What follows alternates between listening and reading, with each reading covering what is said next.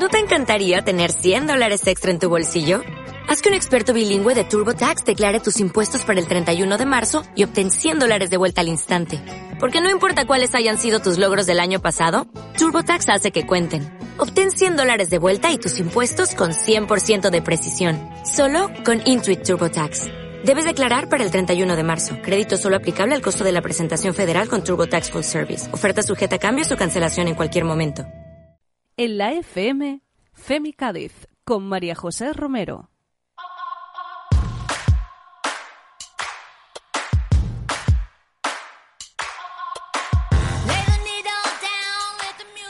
Bueno, bienvenidos y bienvenidas al programa número 26 de Femicádiz en directo en la fm.es. Hoy vamos a hablar sobre las mujeres empresarias y emprendedoras junto a Gema García, que es presidenta de la Asociación de Empresarias y Profesionales de la provincia de la provincia de Cádiz, que vamos a saludar en un momentito. Y como siempre, hoy también tendremos nuestras machiruladas mediáticas, nuestro diccionario feminista, recordaremos la figura de Matilde Ucelay, la primera mujer que terminó arquitectura en España, y cerraremos con la música de las Riot Girls. Pero antes de saludar a mis compañeras de mesa, os recuerdo que la semana que viene va a ser nuestro último programa de Femicadiz y queremos que forméis parte de él más que nunca. Queremos que nos contéis cómo habéis vivido este último año, que nos dejéis vuestros mensajes, si lo podéis hacer, o bien por escrito en Twitter con el hashtag Femicadiz final o mandándonos una, una nota de voz o mensaje a nuestro correo electrónico femicadiz la. La semana que viene pondremos todo lo que llegue en este último programa. Bueno, y sí, ya dicho esto, tengo que saludar a mis compañeras de mesa. A ver, Ana García Barrones. Muy buenas tardes, María José, y a todas las compañeras que también están en la mesa. Como siempre, un placer, 26 programas y bueno, el último la semana que viene de la temporada, ¿no? De la temporada, de la temporada, Pepa, Pepa Pacheco. Hola, ¿qué tal? Buenas tardes. Yo también me había preocupado, digo, estamos hablando de finalizar temporada, muy bien. muy, bien, muy bien. Vacaciones. ¿Cómo me pone los puntos sobre las sí, eh? Es que mi Cádiz tiene mucha vida todavía. bueno, bueno, y también tengo que dar la bienvenida a la hija pródiga que vuelve después de un par de semanas fuera a ver, Fabiola Navas. A ver, yo pensaba, ¿se me escucha? A ver, a ver. ¿Se, me oye? ¿Me se siente? siente. Se me siente, sí, sí. Se me siente, Se ¿no? me siente. Yo pensé Mira, que... Te tengo hasta... eso, eso. Hasta aplauso de bienvenida. Ah, y te iba a decir, desde luego me parece fatal, María José, que no me hayas puesto redobles en la presentación. No, no, ve, tenía los aplausos preparados para darte la bienvenida, ¿eh? Porque es que, mira, he estado muy liada, pero yo es que no puedo dejar Femical, que va. Yo, yo he hecho demasiado de menos. Ha sido por cuestiones de trabajo, pero cuantito que puedo, tú sabes que yo vengo. O sea Bueno, que- bienvenida a todas. gracias. Y también saludamos al otro lado del teléfono, como he dicho, a Gema García Bermúdez, que es presidenta de la Asociación de Empresarias y Profesionales de la provincia de Cádiz. Gema, buenas tardes. Buenas tardes a todas. Hola, ¿qué tal? Gemma. Me alegro de compartir mesa con vosotras. Muchas Igualmente. gracias. Bueno, hoy como, como he dicho, queríamos poner un poco el foco en las mujeres empresarias, porque aunque son muchas las que, las que están y tienen ya no empresa propia, sino algún cargo interesante, no es tan fácil verlas y visualizarlas, ¿no? Sobre todo las más mediáticas, ¿no? Las de las grandes empresas. El camino para poner en marcha un negocio, imagino que no es fácil, ¿no? No es nada fácil. No, hay muchas cosas que tener en cuenta, muchos eh, obstáculos que, que ir llevando día a día, pero bueno, con ganas, con entusiasmo y con entereza se consigue, esto está claro. Gema, ¿qué tal? Eh, hace poco leía un estudio que hablaba de, de- de que las mujeres emprendedoras cada vez eran más, que se estaba recortando incluso con respecto a los hombres la brecha que había, pues de que cada vez más mujeres tenían negocio, con lo cual, bueno, pues se iba equilibrando esa brecha de género. Mm, ¿Es así? Eh, ¿Los datos que hemos leído en algún estudio se sustentan en la práctica?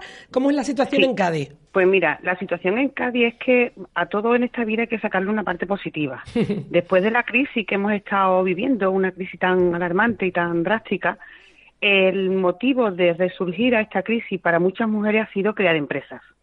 Y han visto que la manera de solucionar la situación económica que vivían en sus familias era de ponerse en marcha y, y crear algo para poder sustentar pues, a todos los miembros familiares. Claro. Y de ahí han ido surgiendo muchas empresas nuevas han vuelto oficios recuperados, como todos sabemos, que se estaban, habían desaparecido y hay mujeres que han apostado por ellos y han, han creado pequeñas empresas y, y las llevan adelante.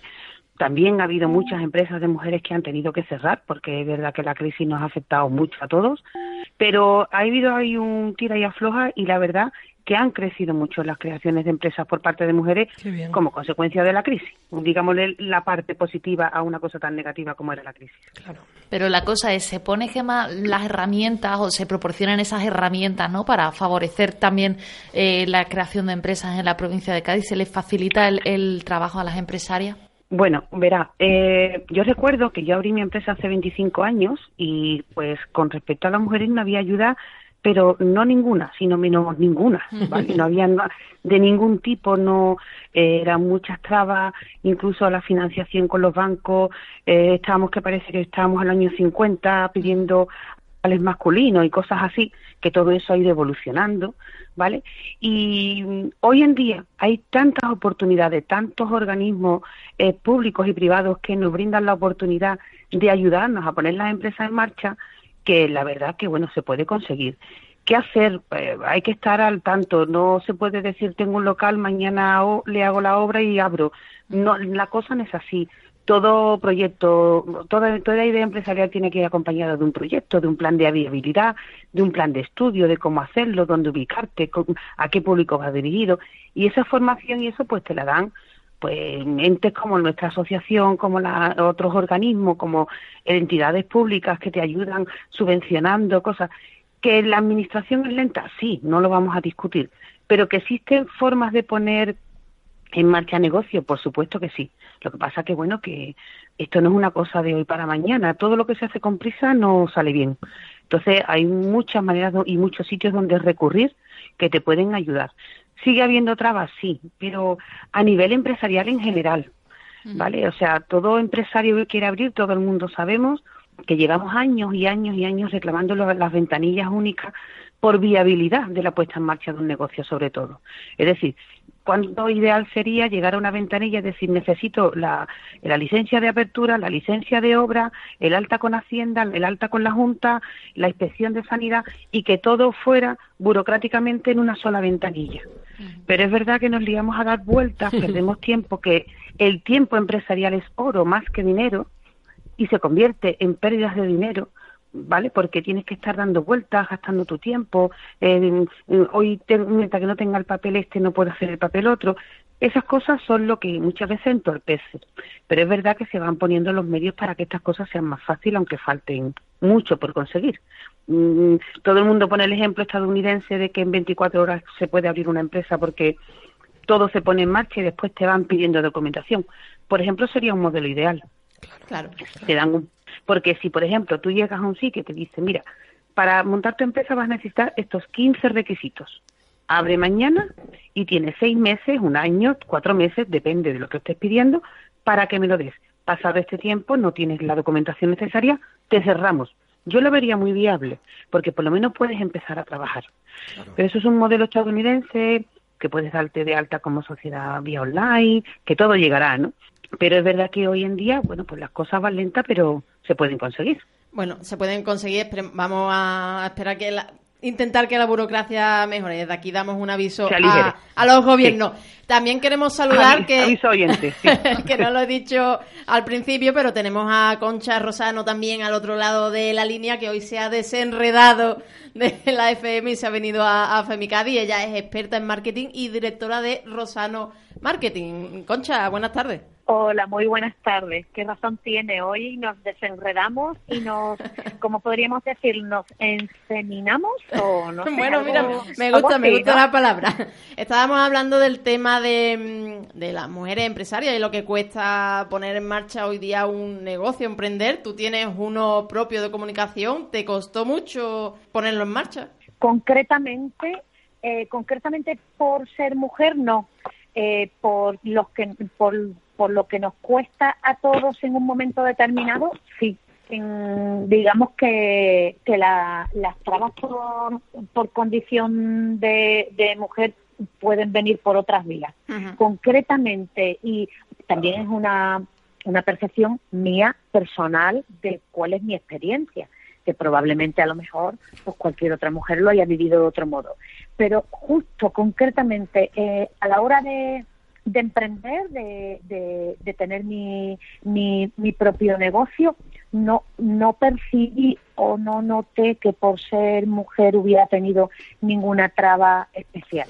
Es más, inicialmente éramos dos socios y yo a la hora de pagar mi autónomo por ser mujer tenía una ventaja que él no tenía. Claro. También a lo mejor es que me cuadró ese momento o esa o esa una fecha en la que había ese tipo de ayuda, que si no me hubiera pillado, pues aquí como todo el mundo. Fueron 18 meses porque tuve una al principio una cuota... Un incentivo, por así decirlo. Sí, sí, sí. Mm, mira, eso que me encontré. Luego, en, pues en el día a día, pues hay muchas cosillas pero que, que bueno, que, que eso seas empresaria, emprendedora o, o, o te dedicas a lo que te dediques, pero pero bueno, que concretamente, concretamente en ese caso, mira qué casualidad que no, o no lo percibí.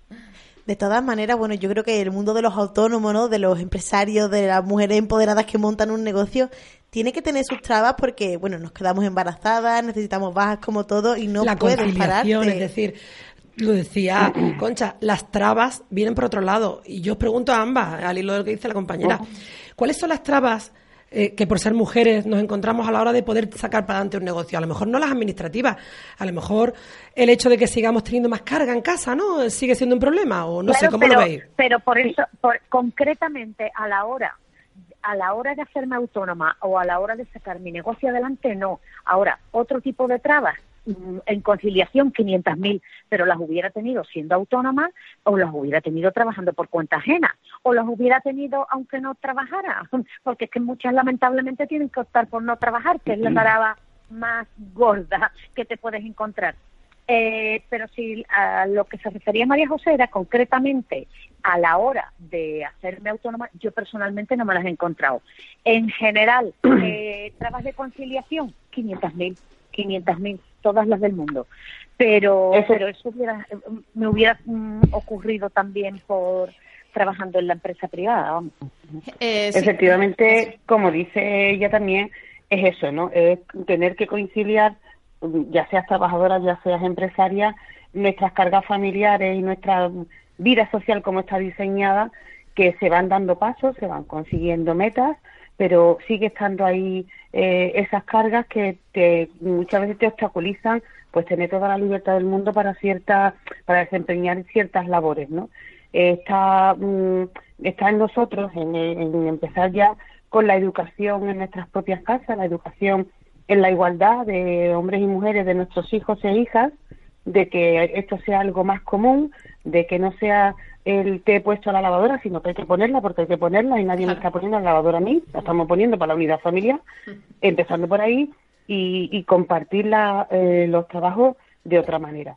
Eh, esos son los obstáculos que nos podemos encontrar. Es verdad, como ella dice, que ha habido momentos y sigue habiéndolo donde los incentivos a las mujeres, esa discriminación positiva que se ha hecho, ha ayudado y ha colaborado y ha fomentado que la, el crear empresas y el crear eh, negocios por parte de las mujeres vaya siendo un poco más fácil, ¿vale? Como ella dice, esa subvención por ser mujer en el autónomo, otras subvenciones que hay que solamente son para mujeres emprendedoras, eh, es verdad que existen, ¿no? Y bueno, pues eso, gracias a eso, pues se han ido dando pasos cosas que antes no había, porque eso tiene una vida de unos 18, 20 años, no más, estas, este, estas ayudas a la creación de empresas de mujeres. Pero está claro que son otros, eh, otros derroteros los que nos rodean y nos impiden. Sí, mira, eh, justo, justo, justo estás está enfocando el tema de un modo que, que coincide, digamos, con la papeleta, por llamarlo de algún modo, que pues a nivel personal yo me haya podido encontrar. La ayuda por ser mujer de descuento en el autónomo, de verdad que es irrisorio para eh, los gastos que tiene sacar una empresa adelante, sea hombre o sea mujer. Es, como diciendo, bueno, mira, vamos a tener este detallito. No sé, mm, muchas veces, no, oye, no lo vamos a despreciar. Claro, no, no, no. Pero te, pero, te quedas como diciendo, y esto es... Para eso, claro. ¿Cuál es, ¿cuál es, ¿cuál es el problema de verdad? Pues esos signos que nos encontramos en, en nuestro día a día, eh, que tú lo has, mm, digamos, ejemplarizado muy bien con detalles de la vida cotidiana. Por ejemplo, si yo soy autónoma, mi marido es autónomo, eh, compartimos un hijo, ¿por qué si en un momento determinado él va a hacer una gestión de trabajo y es por la tarde, el niño ha salido del colegio y va a un sitio y lo acompaña a su hijo, ¿por qué tengo que escuchar? Mira qué bien, el padre con su hijo. Si lo llevo yo, te miran con cara de mm, que Es lo no normal. ha tenido con quién dejar al niño. O sea, No, y además lo normal, que tengas que saber, conciencia. Sí. Eso es conciencia, eso es educación. Por ejemplo, educación. que a mí me digan, ay, mira, tu hijo, mm, oye, una cosa que hemos observado, que es que tu hijo no hace diferencia ninguna entre niños y niñas. Digo, ah, y eso es de señalar, ¿no? Sí, eh, eh, encima no, nos marcamos porque mm, vamos educando en condiciones y nos vamos marcando, pero yo creo que todo esto es una época, tendremos que pasar por ahí hasta que esto se normalice y, y bueno, mm, se vea que la educación es igual para todos y ya está, porque yo siempre decía yo mm, que que por qué eh, tenían que educar antiguamente. Yo mm, tengo tres hermanos varones, ¿no? Y yo he visto que, bueno, que o sea, lo mismo ha fregado uno que ha fregado al otro, que ha atendido uno que ha atendido a la otra. O sea, que se- ha habido algo de, de igualdad y estamos hablando de hace muchos años. Pero yo decía, cuando fui tomando conciencia más mayor, decía, ¿por qué las mujeres de esa época criaban a los hijos en que había que hacérselo todo por parte de la mujer? Porque pensaban que algún día encontrarían una mujer que siguiera haciéndoselo todo lo que le hacía su madre. Pero si ese hijo se quedaba soltero, viudo, o decidía no casarse, decía, no era peor pena para una madre ver que su hijo era un inútil, que no sabía mm, mantener su casa, que no sabía lavarse la ropa, que era un inútil en el sentido de hacerse las cosas diarias. Yo pienso que para mí sería mayor pena ver a mi hijo mm, sin saber desarrollar todas esas cosas que, que va a necesitar él, que no es para que nadie más, ¿no? Pero se educaban a los hijos así. Tu madre te va haciendo tus cosas y te casas y te las hace tu mujer. No sé, era una manera, bueno, era la época, era la forma de, de criar, pero para mí me era chocante de, de que no pensaran esas madres y si mi hijo no se casa, pues le va a llegar la suciedad al pelo último de la cabeza y va a ir andrajoso y no va a saber cómo comer, ni va, me explico, una cosa así, ¿no? Pero bueno, era mi época, era educación, por lo tanto vuelve a ser tema de educación el hacerlo ahora. Ah, exactamente. Fabiola, que querías preguntar. Sí, bueno, yo ahora que estabais hablando vosotras de, de la educación, por la educación también pasa eh, el educarnos incluso a, no- a nosotras mismas de que somos perfectamente capaces de levantar un negocio, de levantar una empresa, igual que lo han hecho, bueno, igual que lo, lo hacen lo- lo- los hombres y lo han hecho en años anteriores, ¿no? Donde no era tan normal ver a una, a una, una mujer eh, empresaria. Yo estoy súper convencida y siempre lo digo que en Cádiz hay muchísima creatividad y, y- y que, bueno, y que brotan ideas muy buenas, de verdad. Entonces, le quería preguntar a Gema si, bueno, al frente de la asociación se ha encontrado con algunos casos de, de mujeres que de verdad tienen buenas ideas, que tienen propuestas a desarrollar muy interesantes para, para la provincia, pero que aún tiene esa, esa reticencia. No sé de qué manera, mm, bueno, orientativa podéis resolver esas dudas o, o si te has encontrado con casos como estos, Gema. Mira, eh, antiguamente los, eh, los mm, negocios que se creaban estaban catalogados, ¿vale? Eran muy sectores femininizados, entonces las mujeres se dedicaban a la educación, a la moda, exclusivamente a la costura, a la venta, al de la ropa, del calzado y tal y cual, ¿no? Eh, mm, ¿Qué pasa? Que en la actualidad todo eso va cambiando. Y mm, si te pon- si po- analizamos la lista de nuestras socias en la asociación, cada vez más hay eh, empresas que se dedican al sector llamado masculinizado. Se dedican a la mecánica, se dedican al medio ambiente, a gestión de basuras, a- se dedican a, a cosas que antiguamente se catalogaban como que o la llevaba un hombre o nadie sabía hacerlo, ¿vale? Estas mujeres han tenido su dificultad a la hora de montar sus empresas. Estas mujeres se han visto en reuniones de asociaciones donde eran las únicas mujeres dentro de un sector que solo estaba habitado por hombres. Y estas mujeres se han visto con problemas a la hora de decir, usted yo voy a montar un taller de mecánica o me voy a dedicar a gasolinera. Todo eso, mm, la gente decía, tú, eh, yo tenía una compañera que iba como dueña de tres gasolineras al consejo de, de la de, de gasolineros, como ellos dicen, y le decían, tú eres la secretaria de, y decía, como que la secretaria de, y yo digo, tengo más gasolinera que tú. Los prejuicios, los prejuicios. Los prejuicios de que una mujer al cargo de una gasolinera o una cargo de un taller mecánico de coches, esos prejuicios siempre han habido. Y esas mujeres cuando empezaron a montar sus empresas se encontraron con muchas trabas. Pero hoy en día son menos. Son menos, eh, ya saben dónde recurrir y hay muchos organismos que las avalan y que las respetan, por supuesto, como uno más, una más. ¿Entiendes? Sí, además, al hilo de lo que decía Fabiola, también estamos hablando de que somos una de las generaciones con mejor formación académica, universitaria, de. FP, es decir, de alguna manera eso tiene que ver con lo que estás diciendo, es decir, estamos preparadas sin límites para cualquier tipo de empresa u oficio, ya no tenemos por qué ser de ese tercer sector, ¿no? El del cuidado, la educación. Es lo que pasa que eh, las estadísticas, y fiémonos de ellas, siempre lo dicen, están saliendo de la universidad mujeres más cualificadas. Es verdad que hay sectores de universitarios que las mujeres todavía no son capaces de tocar. El otro día salían unas encuestas de que las mujeres para la ciencia todavía se frenan un poco más, se tienden por las por las carreras sociales, se tienden, pero aún así hay mujeres muy válidas que se dedican a la ingeniería, que se dedican al aeromodelismo y cosas de estas, entonces es digno de alabar, ¿no? Y bueno, hay- hay- la mayoría de las carreras las mujeres tienen una mejor nota.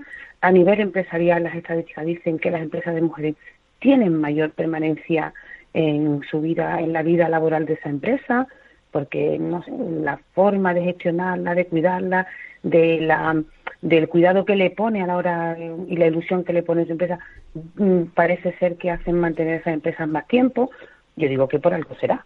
También a veces por cómo, claro, perdona, también a veces incluso por cómo eh, se, nos, se nos educa o también o cómo se nos cría, ¿no? De que el- tradicionalmente la mujer ha sido al fin y al cabo parec- parecía, ¿no?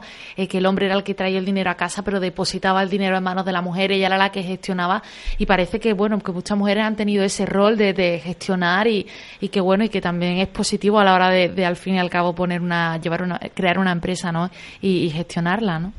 Claro, eso era lo que, mm, que hizo que como a las mujeres... Un momento, un segundo, por favor. Bueno, pues, Eh, pues, mm, no te preocupes, que simplemente que estaba cogiendo una cosa que se me estaba cayendo. Que el tema está en que mm, es verdad eso que tú dices. Quizás porque venían los maridos con los sobres y ellas organizaban para ropa, para comida, para pagar la casa, para comprar un mueble. Mm, Bueno, pues quizás eso, bueno, pues eso se ha quedado grabado y eso es lo que ha hecho que seamos capaces de gestionar bien, ¿no? Y no tomar locura y tal. Hay de todo. Cuando es- decir, pues no, la locura no nos va a llevar a tirar la toalla pronto, o la locura no nos va a llevar a hacer grandes inversiones y vamos a ir despacito, vamos a ir templándolo y vamos a ir mirando de otra manera. Eh, también depende de los negocios y también depende Claro. del ámbito en que se mueva ese negocio. Eso está claro que hay de todo, ¿no? Pero bueno, por regla general se dice que sí, que esa es, parece ser el perfil de la mujer empresaria, ¿no? Yo quería preguntar a, Concha, ya que la tenemos también al otro lado del teléfono, porque mm, el tema de los techos de cristal y el acceso de las mujeres a, a los trabajos en las entrevistas, yo conozco casos personales de amigas mías que a la que le han rechazado de un puesto de trabajo preguntándole si, si tenía pareja y pensaba tener, tener hijos en un futuro, ¿no? Eh, yo no sé si a ti te ha pasado o conoces algún caso también similar de ese estilo. A mí personalmente no me ha pasado, pero tenía amigas en una etapa de mi vida en las que le estaba pasando. Y, y bueno, mm, pues da igual que no te pase a ti. Es que si le pasa a tu compañera, nos está pasando a, A todas. un poco, ¿no? O, o a lo mejor es cuestión de tiempo que te pase otra cosa. Y, y recuerdo una vez que, que tuve que entrevistar a una chica y de repente me mira la cara y me dice, yo voy a decir la verdad. Yo soy soltera, tengo un hijo y lo voy a decir porque estoy ella se estaba viendo con posibilidades y entonces decía que para que para no pasar el periodo de prueba pues prefería no hacerse ilusiones decirme la verdad ya y que yo la rechazara ya si la tenía que Qué rechazar triste, ¿eh? Bueno, Qué pues triste. yo, me, yo me quedé diciendo, o sea, ¿a qué punto tiene que llegar una chica? Mm. eh, mm, se- eh, yo ya llevaba un tiempo trabajando y, y esta chica estaba empezando con sus primeros trabajos. Digo, ¿a- ¿qué no tiene que haber pasado? Para, para decirme, te digo ya que soy soltera y que tengo un hijo y me, de, y me desterras y así me tiene que desterrar. Pero no me, mm, no me eches para atrás después de los 15 días, de, antes de los 15 días de prueba. Y se quedó, se quedó con su puesto de trabajo y salió de la empresa para mejorar. Y, y, y es de estas cosas que yo esto nunca lo he comentado, ahora me doy la oportunidad y lo digo, pero de estas cosas de, en tu trabajo que dices tú, qué satisfecha me siento del día que cogí y dije, vale, pues nada más que por eso, yo creo que tú vas a luchar más y, y te vas a involucrar más y te vas a integrar más y vas a dar el 200% si cabe a la hora de, de, no sé, de, darnos un trabajo de calidad, porque no se trataba ni de que estuviera más horas, ni que hiciera más que nadie, pero sí que se notaba que tenía una involucración, oye, de decir, es que en otros sitios me han echado para atrás y aquí he dicho la verdad y ha sido motivo para ser la primera que entraba. ¿Sabes? ¿Qué no, qué no tendría que haber pasado esa mujer para, para llegar a decir, mira, digo esto y que sea lo que tenga que ser. No, claro, es que te pones a escarbar casos y te pones a hablar con amigas y te salen mm, situaciones como esa más de una vez. Bueno, una amiga mía recientemente la han rechazado justamente por lo contrario, por no tener hijos y la empresa en sí no podía acceder a un tipo de ayuda para madres con hijos. O sea, un poco rocambolesco. Claro, a, lo mejor precisamente que haya más mujeres empresarias va a cambiar las cosas, ¿no? Intuyo que sean más sensibles a la hora de evitar hacer este tipo de preguntas en las entrevistas, como dice Concha. O sea que seamos optimistas. bueno, a mí sí me han hecho la pregunta. O sea, la preguntita de típica de ir sondeando a ver por dónde, o sea, de que te quieren sondear en un momento determinado si si no tienes hijos pero los vas a tener mm. o si ya lo tienes, qué edad tienen para prever mm, las bajas del colegio, lo que sea. autosuficiencia. Claro, claro. Em, bueno, eh, Gema, yo quería preguntarte porque sé que, en la Asociación de Empresarias y Profesionales de la provincia de Cádiz vaya a poner en marcha el proyecto Empresarias en Ruta, ¿no? Yo quiero que me contéis, me cuentes un poco de qué va el tema. Pues mira, Empresarias en Ruta es una tercera parte de unos, digamos, unos proyectos que hemos estado realizando conjuntamente con la Diputación de Cádiz desde hace tres años, donde la primera parte mm, creamos dos proyectos que se llamaban Crearse y Conciencia y Crea. El Crearte se dedicaba a proyectos de emprendimiento femenino con sectores emergentes y eran nuevas oportunidades y era en torno al mercado de la animación turística y cultural, ¿vale? Tuvo mucha aceptación, era para, para emprendedoras con ideas de temas turísticos y culturales, que nuestra provincia tiene una pata muy importante que, que decir en eso. Y también estaba el Conciencia y Crea, que era un, eh, otro proyecto de, de sensibilización para concienciar a las mujeres que podían crear una empresa y crear sus empresas con sus sueños. ¿no? Eso fue el primer año, el segundo año nos dedicamos con el Impulsa. El Impulsa era ayudar a desarrollar habilidades necesarias para enfrentar incluso lo que es el éxito de la empresa. Era una empresa ya puesta en marcha y seguir fomentando esa evolución que tiene que sufrir todas las empresas, evaluar los posibles riesgos que tuviera, la toma de decisiones. Y este año queríamos hacer empresaria en ruta. Empresaria en ruta era porque hasta ahora las mujeres no habían venido a nuestra, a nuestra asociación a pedir ayuda, a que las ayudáramos a emprender o a evolucionar en sus empresas, porque las empresas sufren evolución constantemente, y más en estos tiempos que corren, donde las nuevas tecnologías van mucho más rápidas de lo que nosotros estamos hablando. Entonces, quiere decir que las empresas tienen que ir cambiando, se tienen que ir adaptando al nuevo mercado, a nuevos proveedores, a nuevos deseos del, del, del cliente. Muchas veces nos estancamos y queremos que vendo zapatos y vendo el mismo zapato para toda la vida. Y tenemos que cambiar. Las niñas quieren ahora otra historia de zapatos distinto, ¿no? Entonces, en base a eso, y que también hablamos de que muchas de nuestras empresarias son, como hemos dicho al principio, autónomas, con, con pequeñas pymes, donde están 24 horas volcadas en sus empresas y tienen poca movilidad porque tienen que estar al cargo de sus empresas, esta habíamos, habíamos dicho, cogemos el coche y nos vamos a ver a nuestras socias y a las no socias. Entonces nos vamos a desplazar y vamos a salir al encuentro de las emprendedoras y empresarias de la provincia. Vamos a escucharlas, vamos a, a retroalimentarlas, vamos a ver sus necesidades, sus carencias, analizar el estado de su empresa y la calidad de la gestión que están haciendo. Y lo vamos a hacer in situ. Vamos a hacer tres acciones formativas para mejorar las empresas y consolidarlas. Y lo que vamos a hacer es visitarla, analizar la empresa, eh, vamos a ver qué, cómo puede terminar en éxito este análisis que vamos a hacer, y es el modelo de negocio Canvas que se llama, que es el análisis in situ de, de cómo marchan las empresas para ver si la empresa tiene que quedarse como está o debe de mejorar. Pero vamos a ser nosotros las que nos desplacemos por toda la provincia, con lo cual tendremos un coche en ruta para dedicarnos a las empresarias de nuestra Qué buena provincia. idea. Qué buena idea, porque hay pueblos pequeños, sitios que a lo mejor ni siquiera os conocen y está bien que les acerquéis el servicio.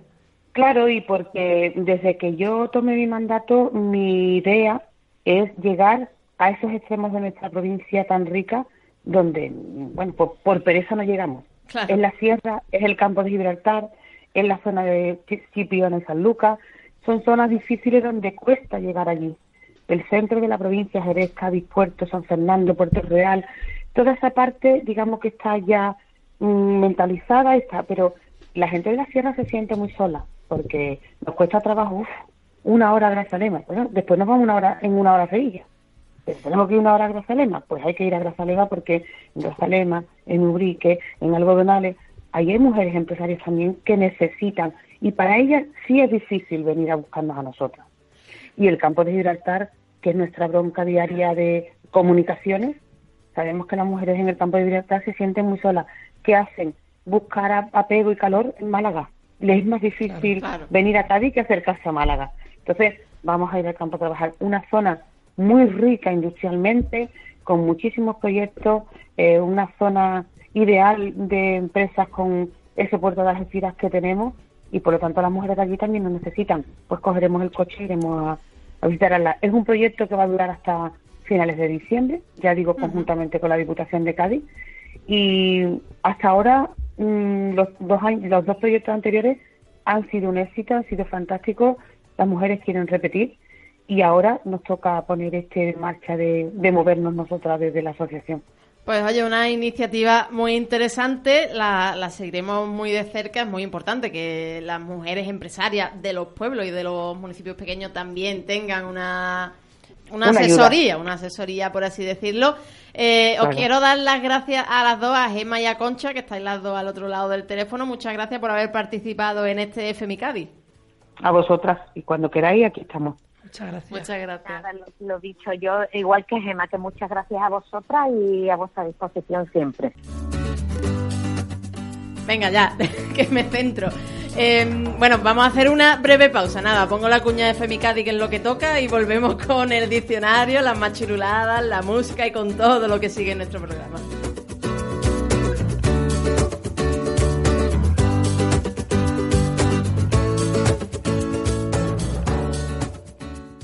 Let's go, girls. En Femicádiz, tú también tienes voz. Estoy indignada con Queremos este que nos cuentes las situaciones machistas que vives a diario, tus logros feministas y también tus dudas y preguntas. Hay que reivindicar. Escríbenos o manda un audio a femicádiz@la-fm.es y serás una más en nuestro programa. También nos puedes seguir en redes sociales con el hashtag Femicádiz. Tú nos importas. Es lo que faltaba por oír. En la FM, Femi Cádiz, con María José Romero.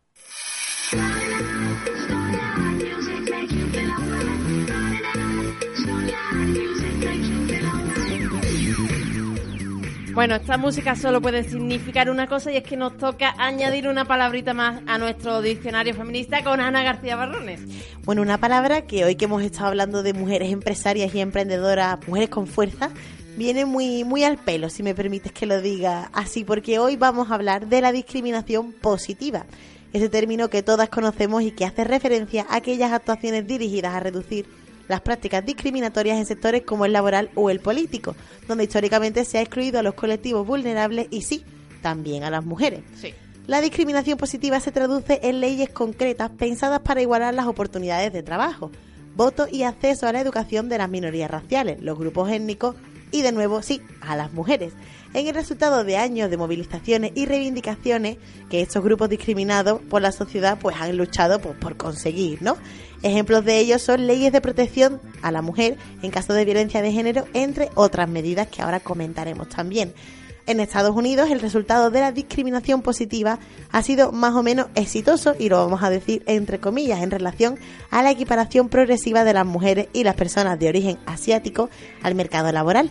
Pero si nos centramos en España, porque ya que vivimos aquí, hablemos ¿no? de nuestro país, tenemos que recordar que aquí también se dieron pasos para reducir esta desigualdad existente entre hombres y mujeres allá por el año 2007, con el gobierno socialista de José Luis Rodríguez Zapatero, que aprobó la Ley Orgánica para la Igualdad Efectiva de Hombres y de Mujeres. En el artículo 11 determina que con el fin de hacer efectivo el derecho constitucional de la igualdad, los poderes públicos aportarán medidas específicas a favor de las mujeres para corregir situaciones patentes de desigualdad de hecho respecto a los hombres. Tales medidas habrán de ser razonables y proporcionadas en relación con el objeto perseguido en cada caso. Estando ahí citando textualmente. El artículo 17 de la mencionada ley establecía que el Gobierno, en aquellos asuntos que fueran competencia del Estado, debía aprobar de forma periódica un plan estratégico de igualdad de oportunidades, cuya finalidad era alcanzar la equidad y acabar con la discriminación por cuestión de sexo. Y bueno, el primero de ellos, que abarcaba el periodo de 2008 a 2011, defendía el empoderamiento de las mujeres, fomentando su acceso a cargos directivos y revalorizando su contribución incluía la transversalidad de género como mecanismo de equidad o la necesidad de acabar con los obstáculos que tradicionalmente impedían que las mujeres accedieran a los ámbitos tecnológicos y científicos. El segundo plan, de 2014 a 2016, se establecía en torno a una doble estrategia, el mantenimiento de las políticas de igualdad para acabar con las discrepancias y la transversalidad para lograr cambios estructurales ya un poco más hablando allí en plata. Para hacerla factible, abogaba por la equidad en el ámbito laboral, la conciliación de la esfera personal, laboral y familiar, la desaparición de la violencia de género o una mayor participación de las mujeres a nivel político, social y económico. Los que defienden esta discriminación positiva argumentan que es aplicada con éxito en numerosos países y que hay amplia evidencia de que funcionan para reducir desigualdades heredadas de generaciones anteriores y para corregir los sesgos psicológicos que aún hoy se dan a menudo contra las minorías o contra las mujeres, aunque al menos en España aún nos queda muchísimo por hacer para alcanzar esta equidad real entre hombres y mujeres. Bueno, nos queda, nos queda trabajo por hacer, pero poquito a poco, ¿no? Esas leyes ya sentaron una base y vamos derribando techos, ¿no? Viento en popa y a toda vela.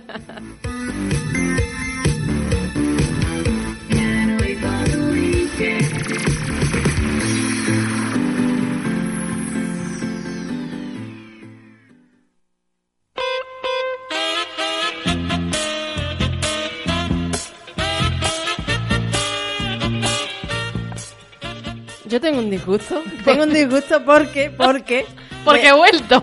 Sí, porque yo ya, yo ya le había cogido el gusto a hacer las machiruladas mediáticas y ahora va Fabiola y decides que, que quieres volver. Te había usurpado el sitio. Vamos, que quiero volver, no. Es que yo nunca me he ido, me refiero. Una cosa es que, bueno, haya estado un par de programitas sin venir, pero ya aquí una que se tomó unas libertades, que vale que eres la directora del programa, pero que la sección es mía, ¿eh? Le podemos cantar si vas a quedarte, como dice Aitana, ¿vas a quedarte? Vengo para quedarme.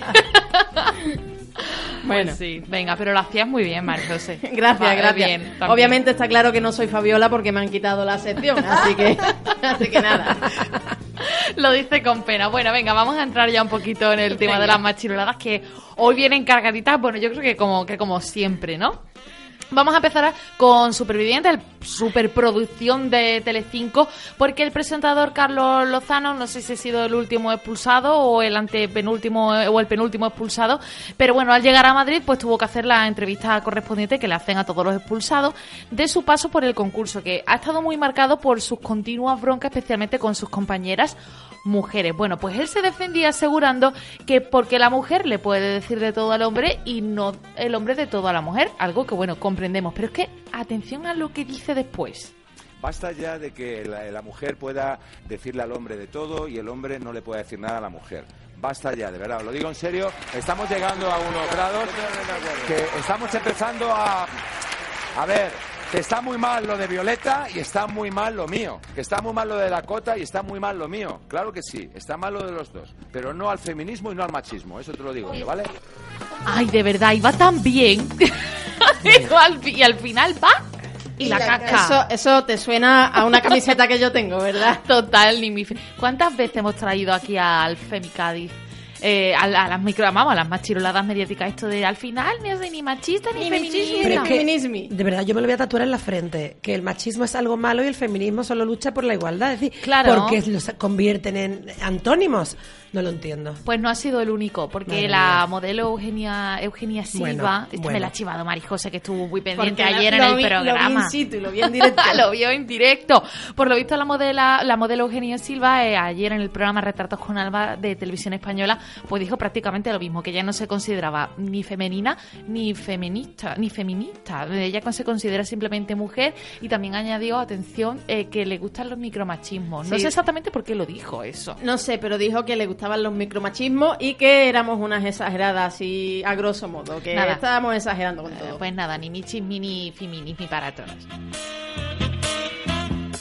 Bueno, no nos vamos muy lejos, seguimos en el medio, en la tele, vamos, porque el programa eh, de cuatro, Todo es Mentira, que bueno, eh, lo, lo echan en la sobremesa de, de como digo, de esta de cuatro, y se lo presenta Risto Mejido y Marta Flitch. Bueno, Marta Flinch. ¿cómo es? Marta Flinch. Vale, siempre tengo problemas con La- este apellido. la pero economista, ¿no? La Gracias, por, gracias por la corrección. Bueno, pues en él eh, pues sacó este programa un, un reportaje que se llamaba Las cloacas del periodismo y en él, bueno, pues se habló largo y tendido del periodista y toda su trayectoria de Eduardo Inda. Bueno, pues bien a Inda le ha dolido mucho eso.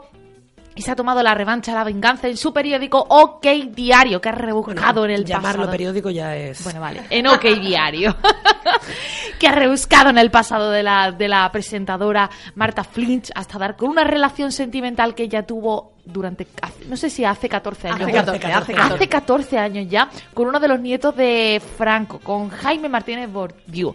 Bueno, un ataque sexista en toda regla, porque lo que viene a decir Eduardo Inda en OK Diario es que ella está donde está por básicamente haber mantenido esa relación con Jaime Martínez Bordiú.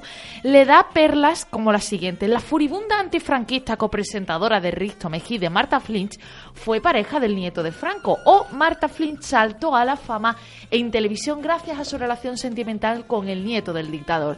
También le dice que su noviazgo con el nieto del, con el nieto del dictador se convirtió en el trampolín para la que, para la, que la entonces empleada de la Caixa saliera del anonimato y no con pocos esfuerzos. O sea, tremendo lo que le dedica Inda. ¿eh? Bueno, yo no sé si sabes que desde esa publicación hay un movimiento en Twitter con el hashtag Stop Periodismo Machista. Y le estamos, Es que le, estamos devolviendo toda ese, todo ese machismo que ha soltado ahí Sí.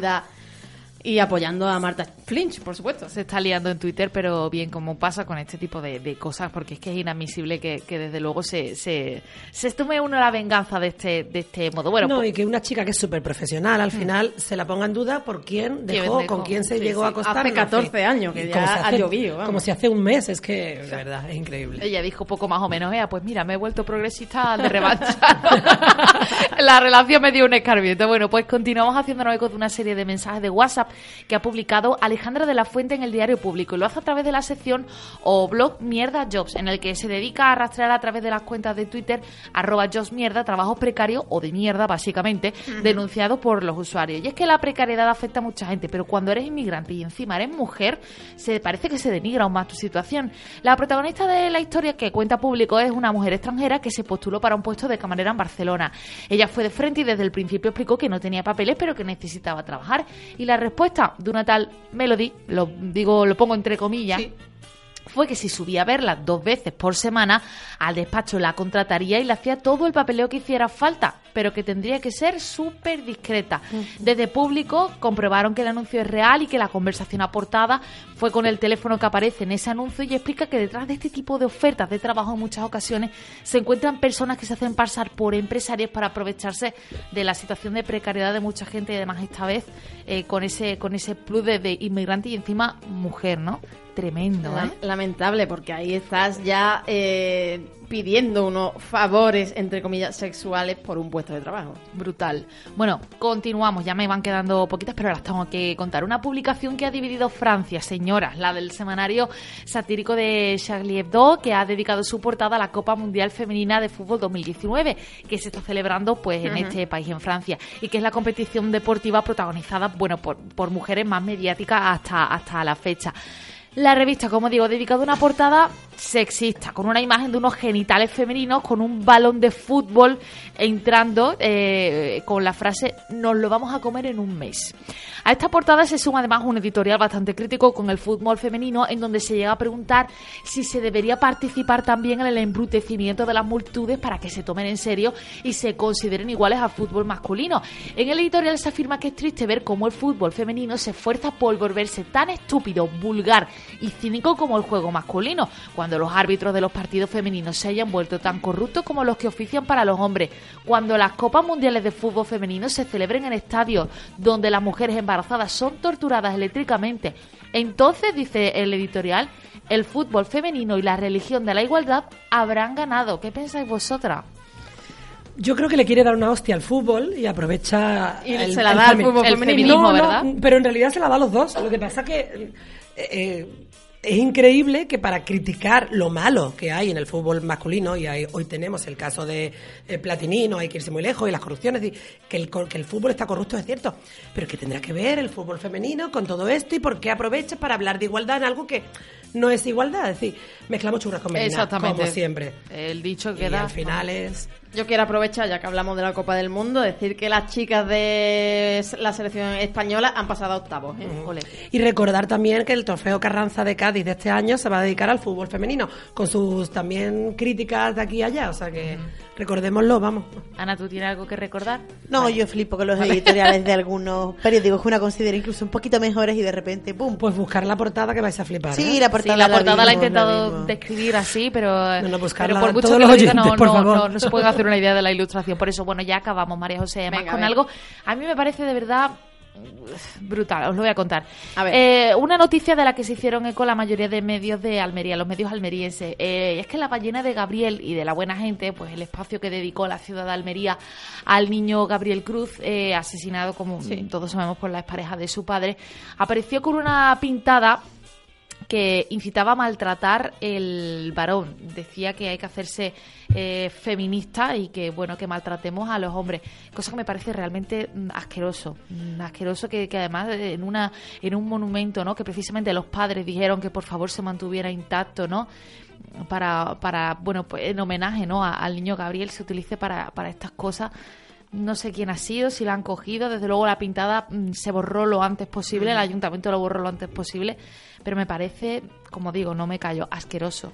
Es asqueroso y además eh, incitar desde el feminismo a agredir a los hombres que no es Que lo no que es la ideología, desde luego. El Para feminismo. saber quién la pintó, por qué, quiero decir que es que... Sí, hay cosas que no comprendemos, pero sí por, sí, por lo no, que pero sea. que lo que quiero decir que, que también presuponemos que lo ha pintado alguien feminista. A lo mejor la han pintado cuatro colgados Claro, que claro. pasaban por allí y querían hacer daño. E incluso echar mierda, con perdón de la Al movimiento feminista, Efectivamente, da cuidado que también a saber.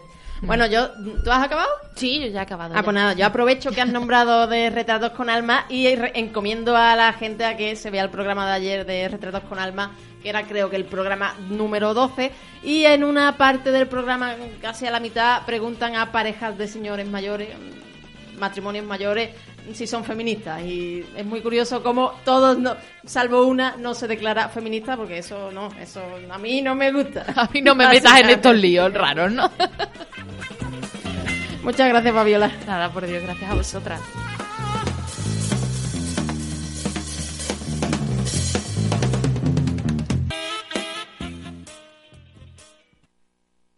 En la FM, Femi Cádiz, con María José Romero.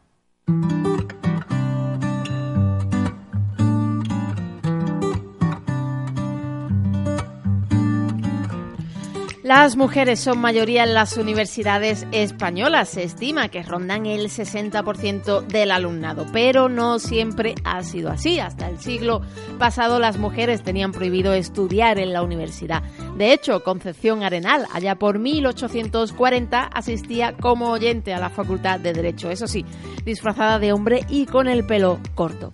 Pero aunque ella es todo un referente en lo que a mujeres universitarias se refiere, a quien queremos destacar hoy aquí es a Matilde Ucelay Maortúa, la primera mujer que terminó arquitectura en España en 1936 y con tan solo 25 años. Matilde Ucelay comenzó su carrera en 1931 en la Escuela de Arquitectura de Madrid, donde todo se ha dicho tuvieron que acondicionar un aseo para ella. Cuando se licenció oficialmente recibió un homenaje al que acudió el propio ministro de Gobernación de la República Española, Amos Salvador, también arquitecto. En 1936 fue la única mujer miembro de la Junta de Gobierno del Colegio Oficial de Arquitectos de Madrid, en la que ejerció el cargo de secretaria durante no más de tres meses. Estos hechos, junto con su filiación republicana, hizo que una vez terminada la Guerra Civil Española fuera condenada en Consejo de Guerra a la inhabilitación para ejercer cargos públicos de por vida y para ejercer su profesión durante cinco años. De hecho, el título obtenido en 1936 no le fue expedido oficialmente hasta diez años después, en 1946. Matilde Ucelay sobrevivió gracias a que otros compañeros firmaban sus proyectos para que ella pudiera seguir trabajando. Entre sus muchos proyectos destaca la casa que construyó para Gloria Fuertes y Phyllis Turbul en Soto del Real, que se convirtió en todo un punto de encuentro de intelectuales en los años 60 y 70. Antes, en la década de 1950, su candidatura a la Junta Directiva de la Asociación de Mujeres Universitarias, de la que fue fundadora con el carnet número 7, fue vetada por las autoridades franquistas. Su nombre no fue públicamente desagraviado hasta el año 2003. Tres años después, en el año 2006, recibió el Premio Nacional de Arquitectura a una carrera de más de 40 años y 120 proyectos. Aunque ella creía más en el bienestar de las personas que habitan en los edificios diseñados por ella que en sus distinciones. Su arquitectura se caracteriza por una profusión y riqueza en los detalles y por un diseño intimista ligado al usuario y al entorno. Entre sus obras destacan viviendas unifamiliares, colaborando en algunas ocasiones con el paisajista Chopin. Matilde Ucelay falleció en Madrid en 2008 a la edad de 96 años. Su historia y su esfuerzo bien merecen nuestro recuerdo y, por qué no, una historia en el cine.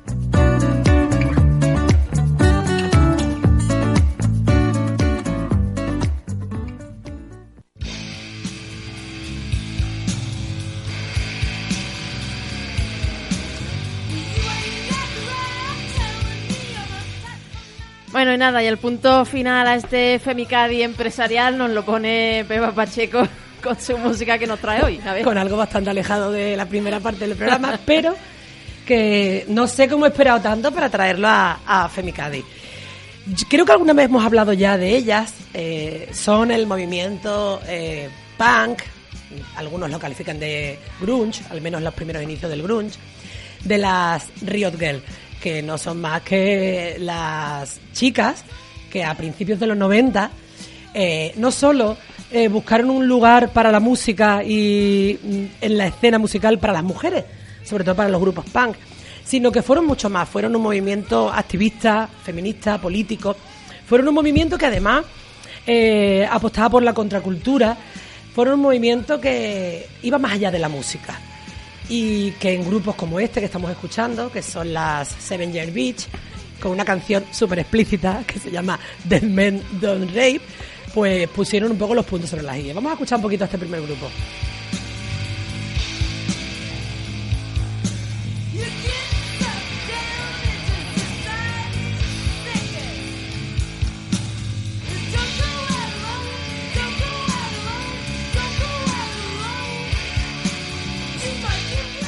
Fueron eh, muchas las bandas de chicas, o al menos casi íntegramente formadas por mujeres, que formaron parte de este movimiento. Un movimiento que después tuvo mucha repercusión en otras bandas mucho más conocidas, a lo mejor como las Begin Toyland, las Hole, que tuvieron muchísima repercusión en grupos como Nirvana, que se declaraba, Kurt Cobain su líder se declaraba muy seguidor de este movimiento y de grupos de los que vamos a hablar hoy, ¿no? Eh, otro de los grupos que surgió en esta época fueron las Brand Mobile, que vamos a escuchar ahora, ahora con una canción como Sherry Bomb, que también habla de mujeres que se deben empoderar.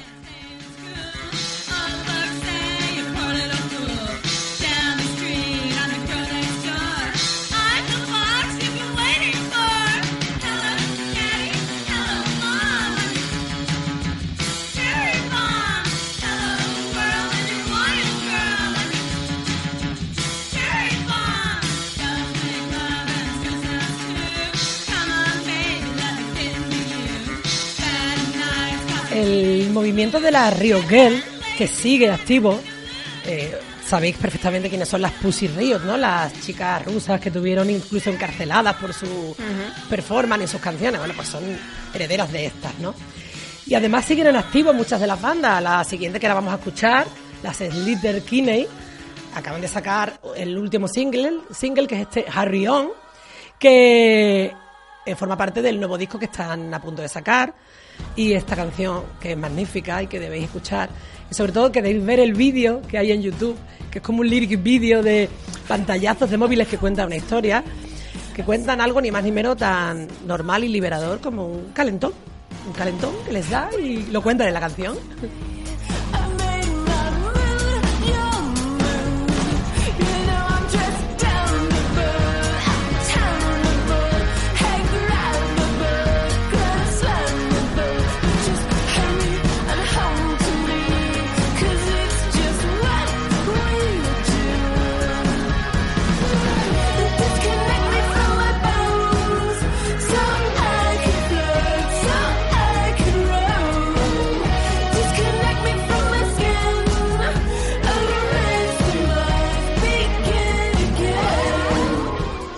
Son grupos, como os digo, que, que en algunos casos están todavía activos. Lo más revolucionario de este movimiento de la Riot Girl es que, eh, además de ser un, eh, una etiqueta para grupos de chicas, punk, insisto, grunge, eh, además resultó una plataforma de soporte y de organización de las mujeres en la música. También incluía la creación de fanzines, de grupos de apoyo para tratar muchísimos temas. De hecho, estuvieron muy relacionadas con una serie de conciertos que se llamaba Rock for Choice, que fueron unos conciertos benéficos que se hicieron para recaudar fondos para la campaña, para contrarrestar la campaña que los Provida hacían contra las clínicas abortistas. Es decir, siempre han estado muy, muy comprometidas. Y otro de los grupos de este movimiento, de tal vez de los más famosos, es este que vamos a escuchar ahora, que son las famosísimas L7, las L7, con esta canción que fue un hitazo en su momento y que, bueno, ahora lo comentamos, vamos a escucharla.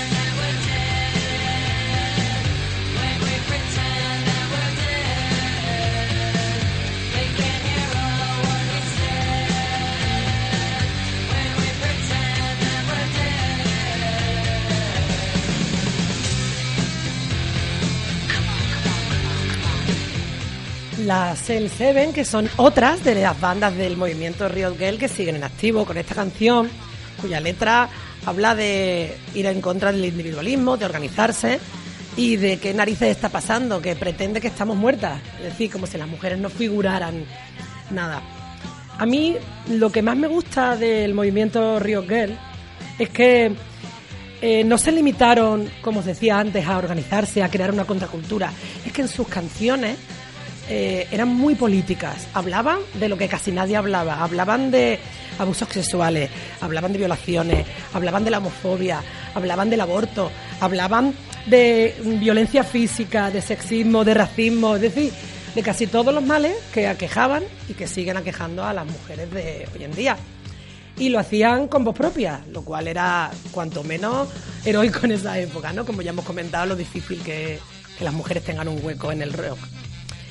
Pero si famosas son las cuatro bandas que hemos escuchado hasta ahora y otras tantas, pues como las, las que os voy a mencionar ahora, por ejemplo, las Slancies, las Given to Bexy, las Babes in Toyland, creo que por mérito propio, la banda más famosa de este movimiento y probablemente la líder que más se merecía que habláramos hoy de ella son las Bikini Kill y su líder, la famosísima Hanna, de la que vamos a hablar en cuanto escuchemos un poquito de su Rebel Girl.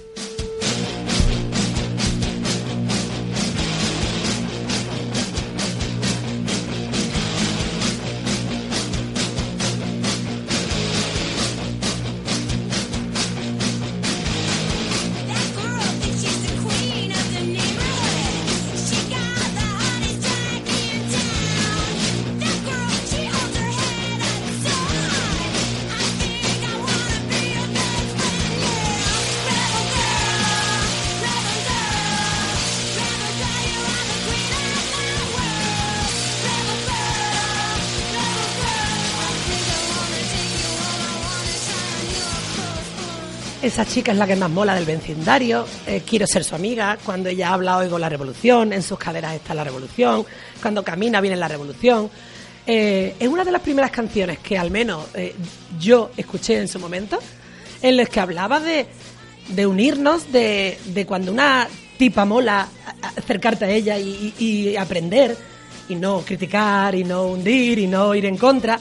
Es decir, lo que hablamos ahora tantísimo, la famosísima sororidad. pues esta canción fue un himno porque hablaba de esto. Kathleen Hanna, que también sigue en activo, aunque ya no con las Bikini Kill, sino con otras formaciones, fue importantísima para el feminismo, sigue siendo una gran activista, fue importantísima para el grunge. Eh, Kurt Cobain siempre dijo que era fanático de esta banda y que de ella aprendió muchos de sus mensajes feministas. Y Kathleen Hanna, que en su momento fue una de las defensoras del movimiento, decía que la Real Girl, el movimiento de la Real Girl nació para, para hacer más fácil a las chicas estar en la música, para fomentar el apoyo eh, en la escena a las mujeres artistas porque odiaban el capitalismo en todas sus formas, sobre todo en lo que significa por ir en contra de las mujeres. Y porque creían de corazón, mente y cuerpo que las mujeres constituyen una fuerza y un alma revolucionaria que puede y debe cambiar el mundo. Así que, sinceramente, creo que las Rio Girl están aquí porque debían estar.